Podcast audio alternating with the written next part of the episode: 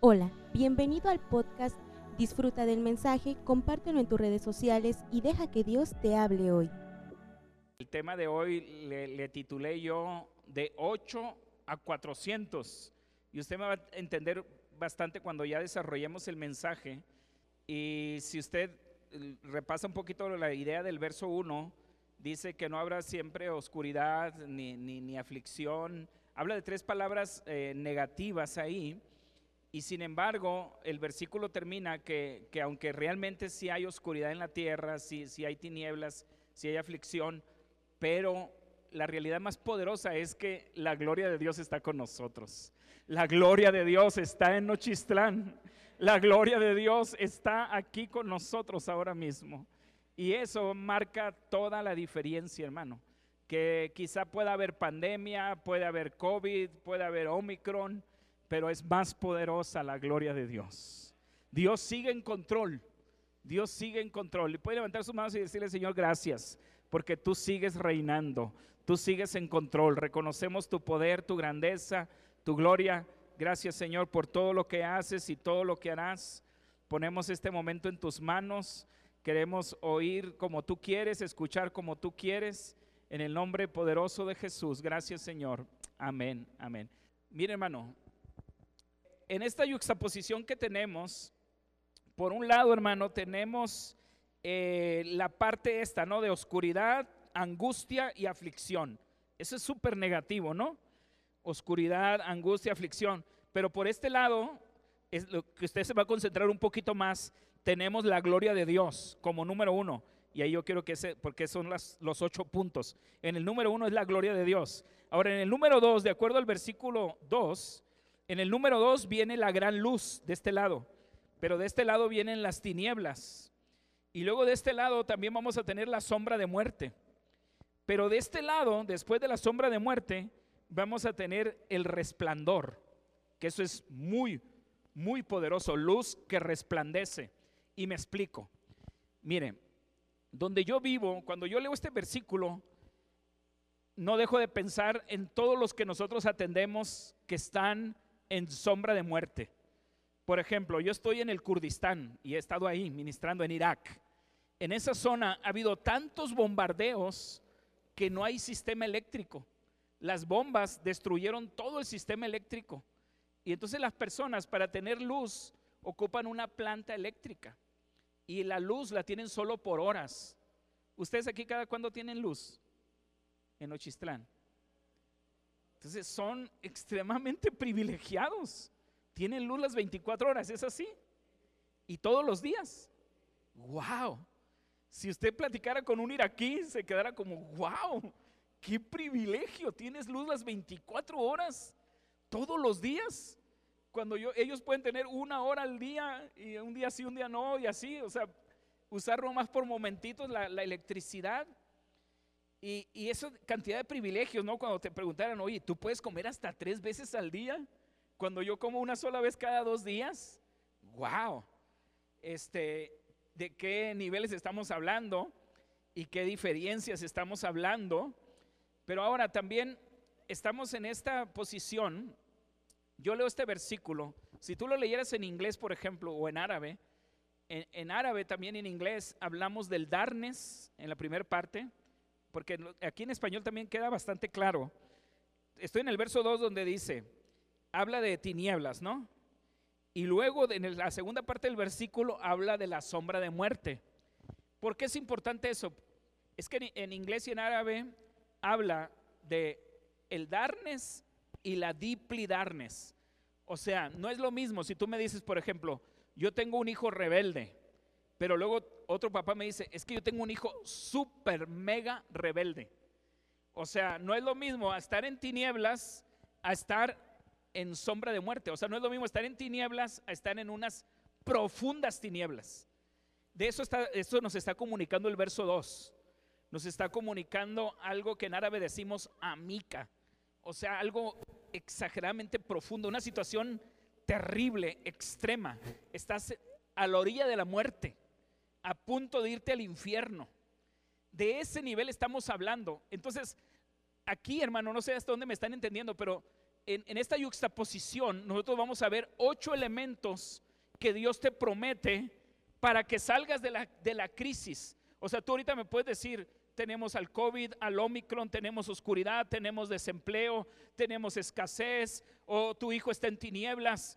Bueno, para primer, la primera parte, si tú me dices es que hay aflicción, hay oscuridad, bueno, tienes la gloria de Dios. Si tú me dices, ah, es que tengo tinieblas, ¿qué dice la Biblia que va a venir? Gran luz. Tú estás anotando gran luz, esa es la número dos. Y en la número tres es el resplandor del rey. Si tu hijo anda súper récate mal, oh, la gloria de Dios va a resplandecer sobre él. Jesús va a resplandecer sobre él. Estamos hablando, hermano, de que aunque él ande en sombra de muerte, Dios te promete un gran resplandor vendrá sobre él. Ahora, si continuamos y vamos al verso 3, note que en el verso 3 viene, ¿multiplicaste qué? Multiplicaste la gente y aumentaste la alegría. Y vamos a tener otros dos elementos del lado. Los que me van siguiendo, en el número uno tenemos que la gloria de Dios. Número dos, gran luz. Número tres, resplandor del rey. Número cuatro, multiplicación de discípulos. En la número cuatro tenemos multiplicación de discípulos. Y aquí vamos a seguir rápido viendo el PowerPoint. En esto de la multiplicación de discípulos, si vemos la, siguiente diapositiva, por favor, ustedes van a notar que nosotros para lograr esta multiplicación, nosotros ya dedicamos como ministerio este asunto de recibir visitas. La idea de esta venida no es que se van a quedar por la eternidad, ¿no? Van a venir a ayudarnos una semana, una semana o diez días. Esa es la invitación momentánea. Claro que ya una vez que viene la gente, muchos de ellos sí se quedan a vivir con nosotros. Eso nos está pasando y nos encanta. Pero lo primero es que vengas a conocer, que vengas a ver la realidad. Una cosa es lo que yo te puedo contar ahorita aquí y cuentearte inclusive. Y otra cosa es que tú vengas y lo veas con tus propios ojos. El hermano Cruz Velázquez vino una vez y dijo, no, yo tengo que volver. Y regresó, regresó y varios otros hermanos de México que han ido y regresan. Ahora tengo hermanos de Argentina que están viniendo tres, cuatro veces por año y algunos ya se quedaron a vivir con nosotros. Y nos encanta, hermano. En Jordania tenemos 140 lugares bíblicos. Si tú vienes, vas a profundizar en Biblia como de una manera impresionante, porque estamos llenos nosotros de geografía bíblica. Donde yo vivo, cada pedazo que, que te vaya yo a llevar, en una visita vas a conocer alrededor de una docena de lugares bíblicos. Pero claro, te van a quedar pendientes más de 100. Entonces vas a volver para ayudar más y conocer más. Y por eso casi la mayoría de los que nos visitan regresan. Y nos encanta porque ya una vez que sepas que Dios sí suple y que Dios sí quiere que vengas y que Dios quiere que sigas viniendo, pues ya se va a volver un asunto que hasta puedes venir cada año, dos o tres veces por año inclusive. Estábamos hablando aquí en, esta parte de que Dios multiplica a los discípulos, pero para multiplicar los discípulos, hermano, tenemos que ser muy intencionales. Quiero decirte que nosotros en Medio Oriente usamos herramientas específicas y estas herramientas inclusive tenemos una app que descargamos en el teléfono. De hecho, la, aplicación se llama Discover App, así literalmente se llama. Es, son 40 lecciones bíblicas esas 40 lecciones bíblicas se diseñaron especialmente para la conversión de musulmanes. Esas 40 lecciones bíblicas empiezan con unas 20 lecciones que tenemos en común entre los musulmanes y nosotros. Historias en común entre el Corán y la Biblia. Por ejemplo, empezamos con la creación, seguimos con Abraham, luego también seguimos con el sacrificio del hijo de Abraham, etcétera, así, ¿no? Y así hasta ir llegando para irlos llevando hacia Jesús al, final. Pero quiero decirte que todo se hace con cuatro preguntas. Estoy hablando en el punto este de multiplicación de discípulos. Y es bien importante porque mis hijas ahora son facilitadoras principales de varios de estos ministerios. Y hacemos en este sistema de, de, inductivo de Discover, usamos cuatro preguntas. Bien rápido. Pregunta número uno decimos, ¿qué dice este pasaje sobre Dios? Y todos participan. Es en grupos pequeños, por cierto. Si el grupo es grande, te vas a llevar 3, 4 horas. Como no queremos que sea muy larga la, clase, Tienen que ser grupos de tres a cuatro personas. Leen todos el pasaje, todos opinan qué dice sobre Dios. Luego se vuelve a leer el pasaje, pero ahora qué dice sobre el ser humano. Todos leen el pasaje descubriendo qué dice sobre el ser humano y participan. Luego en la tercera vuelta va a decir cómo se aplica este pasaje a mi vida este, este día, hoy, mañana, esta semana. Y todos vuelven a leer el pasaje descubriendo las aplicaciones prácticas. La cuarta y última pregunta es, ¿a quiénes les voy a compartir este pasaje esta semana? Un compromiso público de, de dar la lección. Recibieron la lección y esa semana ya le están dando. Y así cada pasaje lleva las mismas cuatro preguntas. ¿Qué pasa con eso?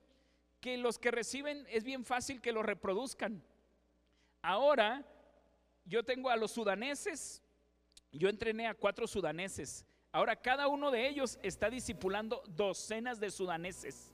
Y un día me habla Abu Rabía por teléfono y me dice, hermano Fernando, ¿podría venir a verme lo más rápido posible, por favor?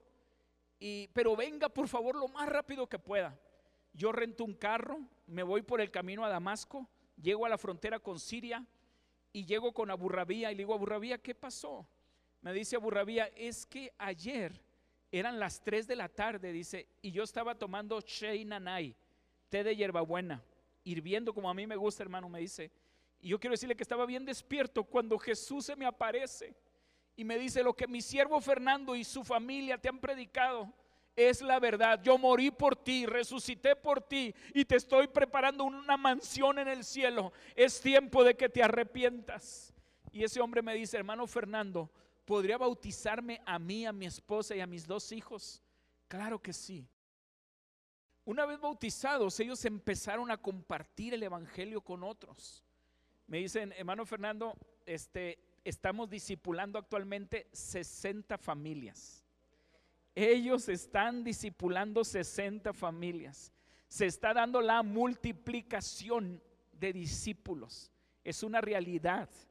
Y la multiplicación de discípulos se está dando también en Ochistlán. Y se puede dar más y más. Si usted es intencional, usted usa, y yo sé que lo están haciendo o lo pueden hacer, de usar cosas prácticas de reproducir. Nosotros tenemos un ministerio de enseñanza ya que en este ministerio de enseñanza, aparte de que damos clases de música, damos clases de español. En este centro es un centro americano muy prestigioso en Jordania. De hecho, tiene un nivel donde, por lo que se cobra y todo, vienen personas solo de la clase media para arriba a este centro. Y este centro atendemos 150 estudiantes por bimestre. De esos 150 estudiantes, al menos 130 son musulmanes. Entonces, como allá tenemos prohibidísimo evangelizar, nosotros lo que hacemos somos hacemos diálogos interreligiosos y lo hacemos, le anunciamos por pancarta a los alumnos. Próximo martes, prepárense para que nos digan 15 minutos qué hacen ustedes en la mezquita y nosotros les vamos a decir 15 minutos qué hacemos nosotros en la iglesia. Y ya ellos comparten y, nosotros también nuestros 15 minutos. Al siguiente mes Ahora díganos qué dice el Corán sobre el perdón, su libro sagrado sobre el perdón, y nosotros decimos qué dice la Biblia sobre el perdón. Al final, hermano, de los meses, muchos de ellos reciben a Cristo y se convierten.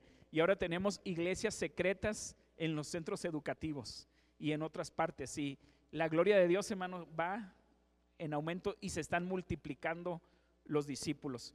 Ahora, voy a irme a la, la otra parte. Los que están anotando, número uno fue gloria de Dios, número dos, gran luz. Número tres fue el resplandor del rey. En el número cuatro fue multiplicación de discípulos. En el número cinco tenemos aumento de alegría. Está comprobado en la Biblia que los cristianos cara de limón en el infierno se harán chicharrón. Porque Dios viene por una iglesia alegre. El fruto del Espíritu primero es amor y segundo lugar es gozo.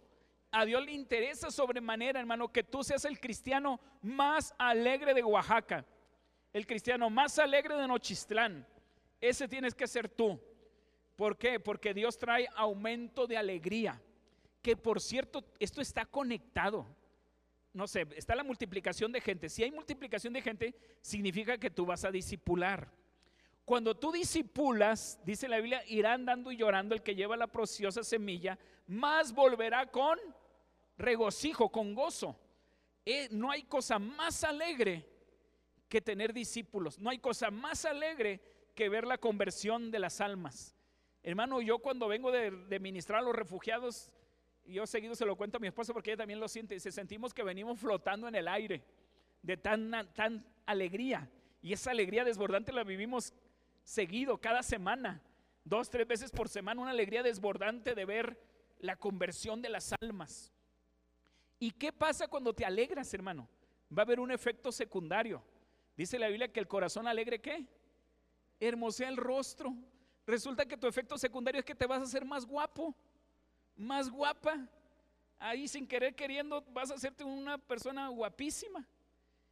¿Vale la pena o no? O sea, wow encima de que vas a disipular y va a haber multiplicación de almas, Dios va a traer aumento de alegría y en el aumento de alegría viene aumento de guapura también. Entonces está súper o no, conviene o no conviene. Hermano, pues ya apúrate a evangelizar. Te quieres poner mejor, apúrate a evangelizar. Tu vida va a ser transformada y te va a hacer un cristiano más alegre y se te va a quitar lo amargado y se te va a quitar la cara de limón y vas a ser un cristiano súper alegre. Ahora, si seguimos adelante, nota que en el verso 4 ya viene que Dios quiere el yugo, Dios quita el cetro del opresor, y entonces todo va a suceder como en el día de Madián. O sea, de este lado puedes ver, algo de opresión, pero de este lado, hermano, vemos el reparto de despojos eh, en el verso 4 no, sí. Dice, porque tú quebraste su pesado yugo, la vara de su hombro, el cetro. O sea, viene esa liberación de parte de Dios como en el día de Madián. Y yo voy a explicar ahorita lo del día de Madián. Lo del día de Madián es, es muy poderoso y esto va conectado con el aumento de alegría. Escúchenme bien todos en cuanto a esto, hermanos, y tome nota del día de Madián.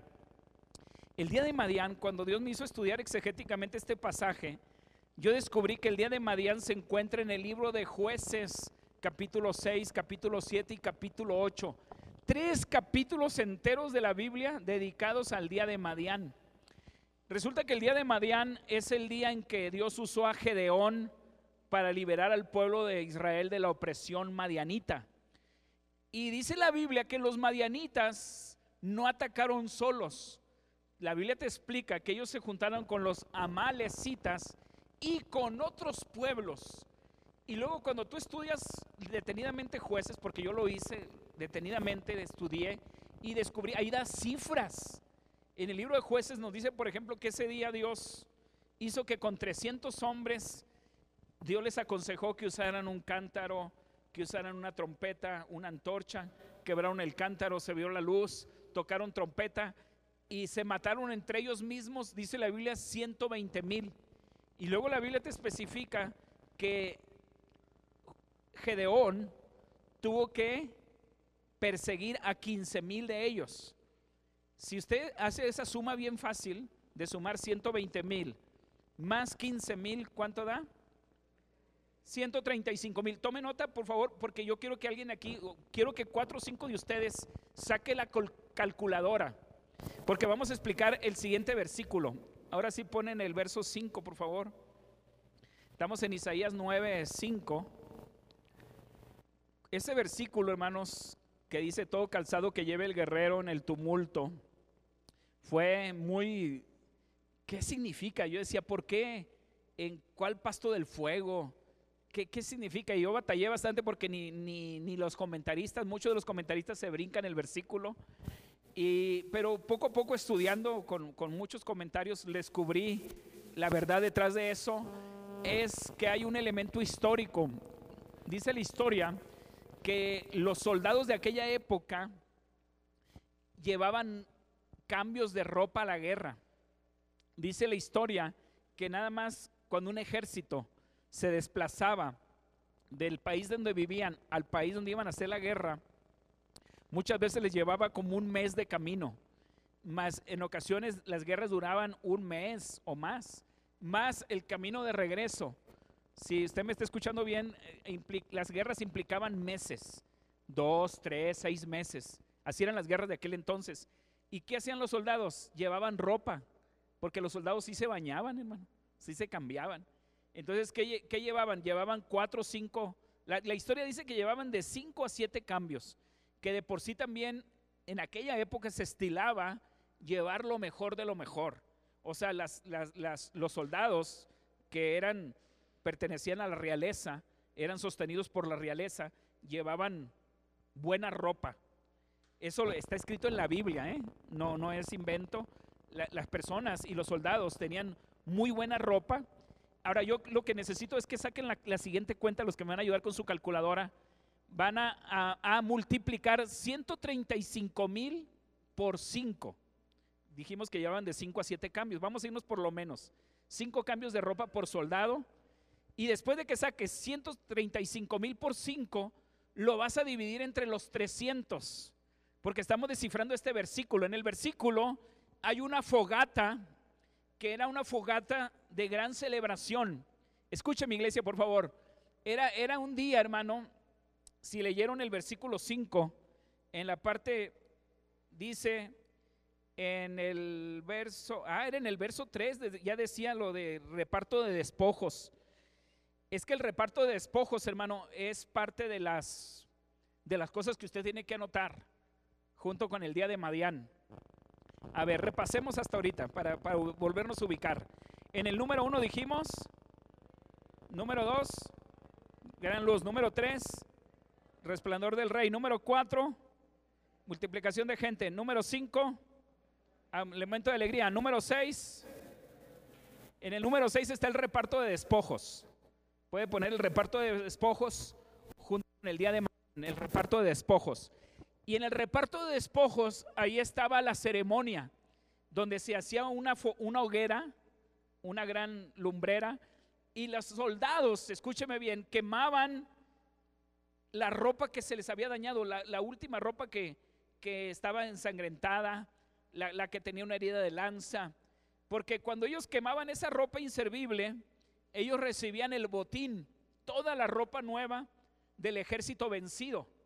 Por eso ustedes los que sacaron la cuenta iban a dividir eh, ese resultado de 135 mil por 5 entre 300. Porque los 300 soldados de Gedeón estaban quemando una ropa para recibir cuántos cambios de ropa nuevos. ¿Cuánto? 2.250 cambios de ropa, ¿verdad? Nuevos. O sea, imagínate recibir más de 2.000 cambios de ropa nuevo por uno que estabas quemando, o dos, ponle que quemaras, pero estaba recibiendo más del 2.000%. Era, era un gran reparto de despojos, era un gran aumento de alegría, hermano. Por eso dice la Biblia, te alegrarás como en el día de la ciega, como en el día de Madián como cuando reparten despojos, así te vas a alegrar. La idea es que te vas a alegrar como como cuando te ríes solo, pues de que tienes tanto y que el reparto del botín. ¿Me, expliqué bien, hermanos? Ok, ahora vamos a seguir un poquito más. Y ya, si tú te das cuenta, en el verso 6, Todas las victorias que nosotros tenemos son por Dios y se las debemos a Dios. Y es Dios quien está obrando. Y hermano, quiero decirte que en los últimos 10 años yo soy el coordinador, yo soy el coordinador nacional de Jordania en este ministerio. Y yo me junto con otros líderes del mundo y nos juntamos 76 líderes de este movimiento. Estamos en 100 países. Los materiales los tenemos traducidos a más de 35 idiomas. Y descubrimos que en 10 años Dios nos había concedido graduar 10 mil participantes. Toma nota de eso, 10 mil participantes. Y luego, en los primeros 10 meses de pandemia, se nos multiplicó exponencialmente al grado de que graduamos otros 10 mil. O sea, ahora tenemos 20 mil graduados. Si me está escuchando bien, significa que lo que Dios había hecho en 10 años, ahora Dios lo hizo en 10 meses. Eso es lo que llamamos multiplicación de discípulos, multiplicación de bendición, Dios está aumentando su gloria y todo eso es porque tenemos un niño que nos es nacido, hijo nos es dado, el principado sobre su hombro y llamará su nombre qué? Admirable, consejero, Dios fuerte, Padre eterno, príncipe de paz. Yo voy a hacer hincapié en, en algunos asuntos en cuanto a este versículo. Y yo les voy a lanzar la misma pregunta que me hicieron a mí. Yo desde que viví en Marruecos y que me hice mi mejor amigo, me acuerdo que yo les platiqué esto a ustedes hace muchos años, que mi mejor amigo en su casa tenía los 99 nombres de Dios. Y él se sabía de memoria los 99 nombres de Dios. Y él me preguntó a mí, Fernando, ¿tú cuántos nombres de Dios te sabes de memoria? Porque yo me sé los 99. Y yo les pregunto a ustedes también ahorita, ¿cuántos nombres de Dios se saben de memoria ustedes? Esa es una pregunta. Pregunta número dos, ¿cuántos nombres tiene Dios en la Biblia? Que de eso yo les voy a dejar una tarea. Porque resulta que en la Biblia encontramos alrededor de 400 nombres. Por eso es que este mensaje se llama de 8 a 400.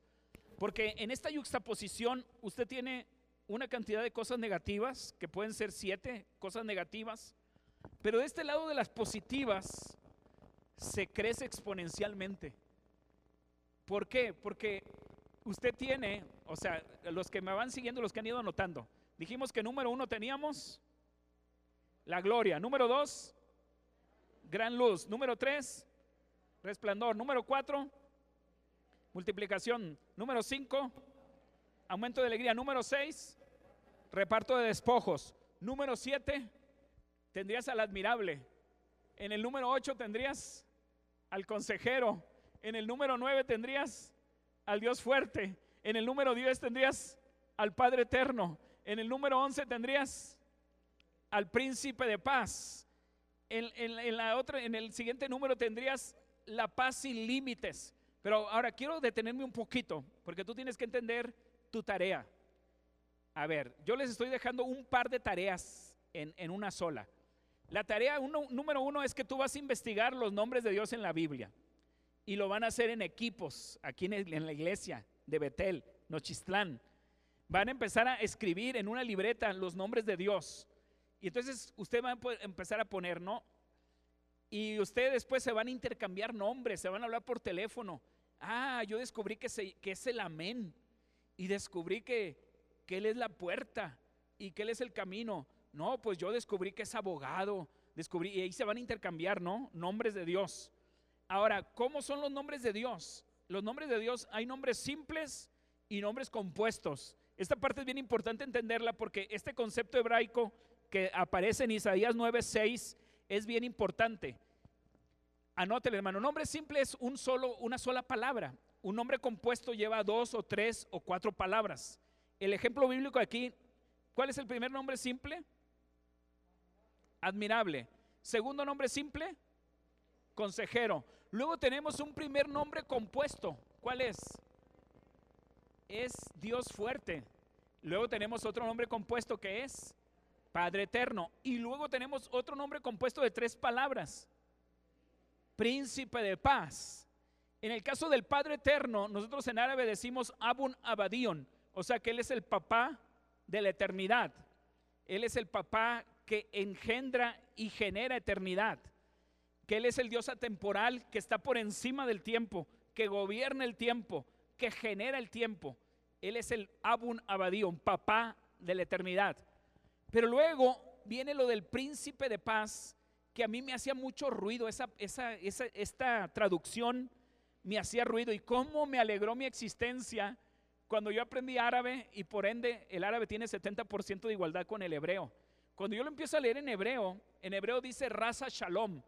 En árabe decimos el, el raza salam o raíz salam, literalmente decimos raíz salam.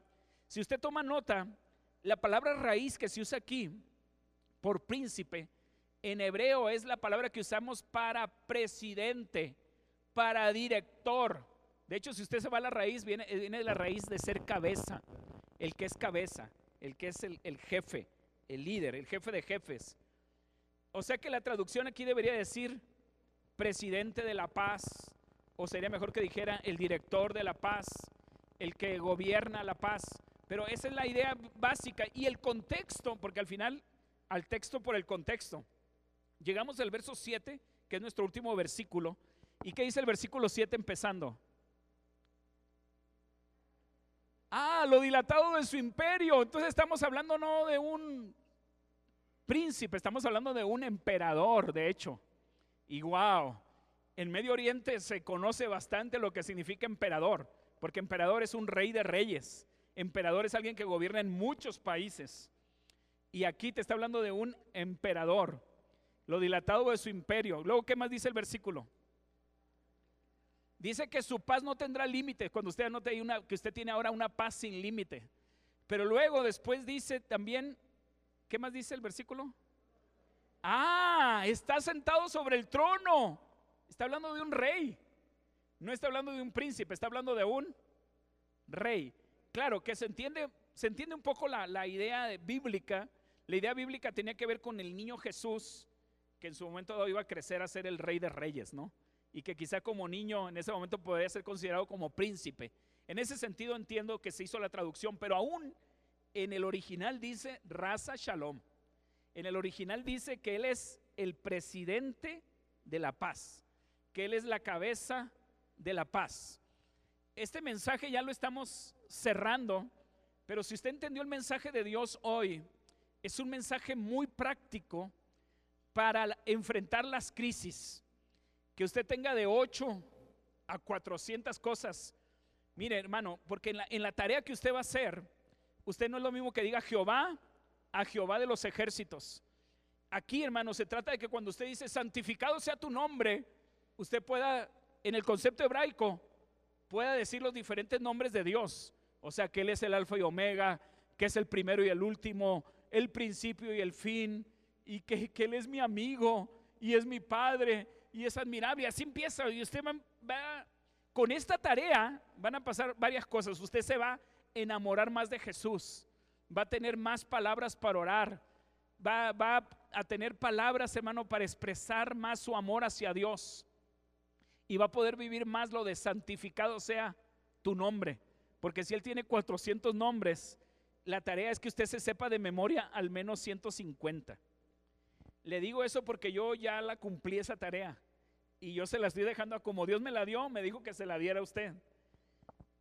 Y les estoy dejando tarea usted al menos en la lista de los 400 intente anotar 200. Y de esos 200, al menos apréndase de 120 a 150. ¿Por qué? Porque los musulmanes se saben 99 de memoria y los musulmanes están evangelizando fuertemente en México. Y usted tiene que superar al musulmán en todo. Porque Cristo en todo tiene que ocupar el primer lugar. Y nosotros somos el cuerpo de Cristo. Y no es justo que ellos se sepan esos nombres de memoria, que por cierto los 99 nombres de Dios de los musulmanes están en la Biblia, pero la Biblia está mucho más rica, por eso al musulmán le falta mucha revelación. Tienen, conocen a Dios parcialmente, pero necesitan conocer a ese Dios amigo, a ese Dios que es amor, a ese Dios que es Jesús, que es que es alfa y es omega, que es el todopoderoso, rey de reyes, emperador de emperadores, sultán de sultanes. Aquí está Dios para ayudarte. Aquí está Dios para sacarte de tu crisis. Aquí está Dios para ayudarte con tus hijos. Aquí está este Dios que te dice, si tu hijo anda en tinieblas, una gran luz vendrá sobre él. Si tu nieto anda profundamente mal, el resplandor del rey vendrá sobre él. Tienes recursos ilimitados en Dios. Tienes más de 400 nombres de Dios para ayudarte, entendiendo que el nombre de Dios es el nombre que es sobre todo nombre y que en el nombre de Jesús te es concedida todas las cosas. El que no escatimonia a su propio Hijo, ¿cómo no nos dará juntamente con Él todas las cosas? Esperamos que este mensaje haya bendecido tu vida. No olvides compartirlo y suscribirte.